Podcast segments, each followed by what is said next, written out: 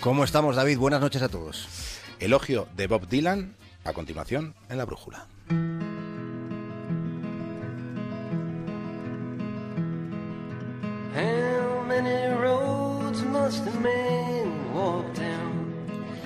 No debe resultar sencillo pasar de ser un muchacho a ser el altavoz de toda una generación. Bob Dylan lo fue con esta canción. La letra que estamos escuchando lo cuestiona todo, cuestiona el sistema, lo señala con el dedo. Es un ejemplo del monólogo interior del que encontramos formatos que pueden considerarse análogos en la literatura convencional. Bob Dylan ha sido un poeta que ha hecho canciones, pero no solo eso. Para componer una canción hay que escribirla, y él ha sido capaz de escribir composiciones líricas de un formidable trasfondo poético y lo ha conseguido manejando dos lenguajes a la vez, porque la música es un lenguaje y la poesía es literatura. Quizá por mi mayor disposición a lo subliminal que a lo sublime, a mí me parece un acontecimiento histórico conceder el Nobel de Literatura a un músico, a un tipo sin solemnidad, a un maestro de la palabra como Bob Dylan. Sin duda me parece más consecuente este reconocimiento que el Nobel de la Paz que le dieron a la desunión europea.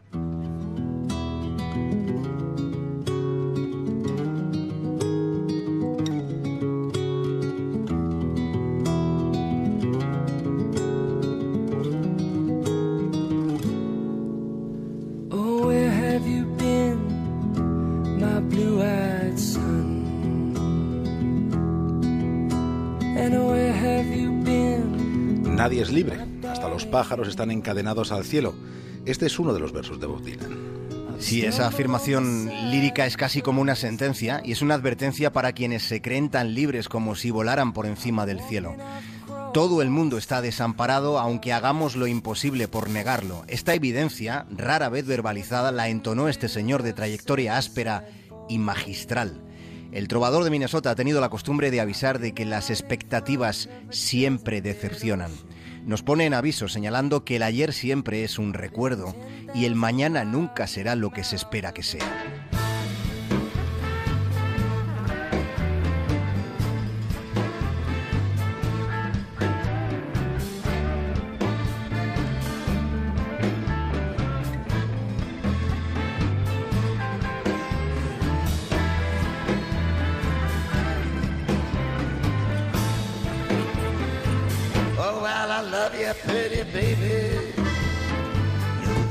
Javier, como tantas veces sucede, no todo lo que parece un error termina por serlo.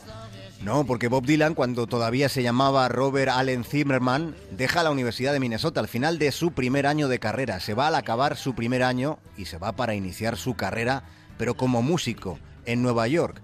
Precisamente el New York Times es quien empieza a darle algún mérito a lo que hacía. Después de aquello se interesó por él el productor John H. Hammond, que es quien le ficha para la Columbia Records, y resultó que su primer álbum con esta discográfica no tuvo demasiada repercusión, no la tuvo.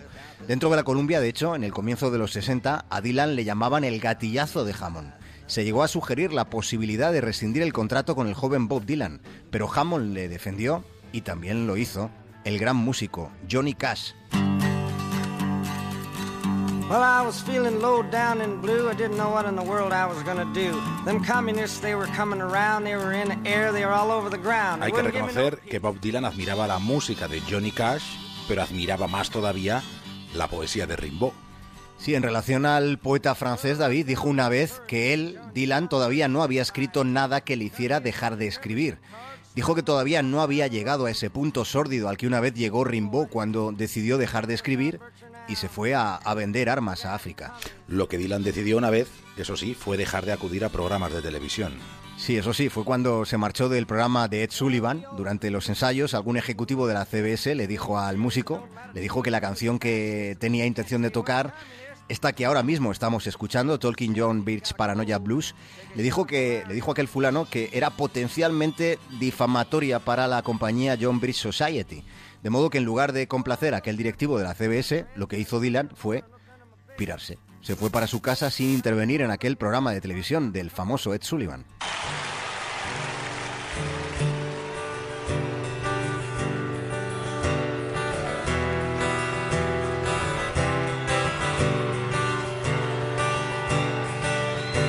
Come gather people wherever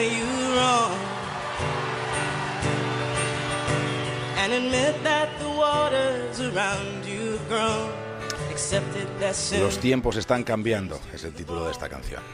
Sí, después, David, tiempo después, él mismo escribiría que no hay nada tan estable como el cambio. En Bob Dylan puede encontrarse un denso paisaje metafórico.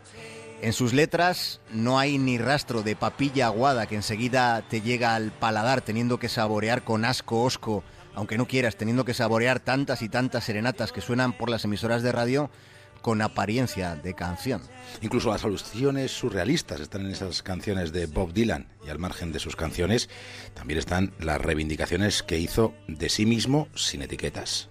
Desde luego, David ha insistido eh, en varias ocasiones en que ni antes perteneció a nadie, cuando los del folk trataban de apropiarse de su figura, ni a nadie pertenece ahora. En realidad, nunca he sido, ha dejado dicho, nunca he sido nada más que un músico.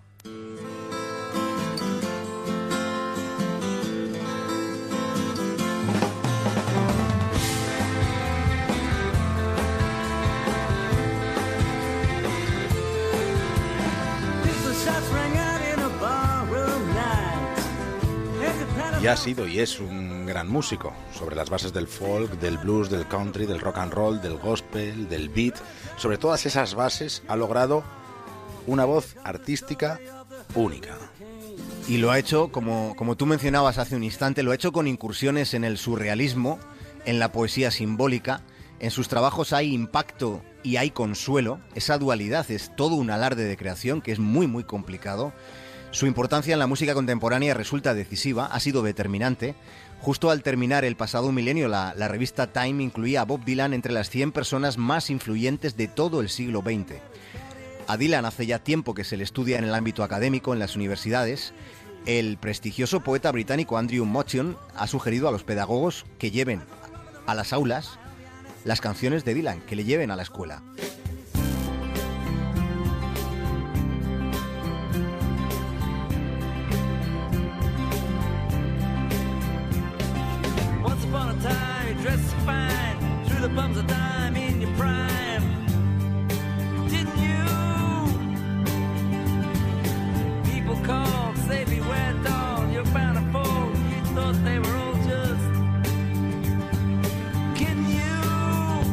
Entre otras muchas cosas, dice Bob Dylan que las canciones son pensamientos.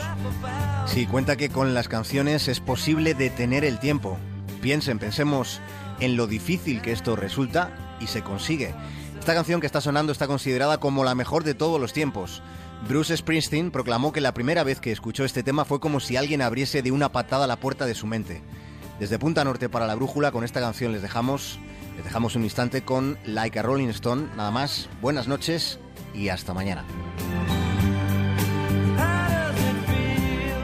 Hasta mañana, Javier Cancho, pero que sepas Un abrazo. que seguimos con Bob Dylan nosotros hasta las once y media y yo os escucho muy encantado además. Hasta mañana.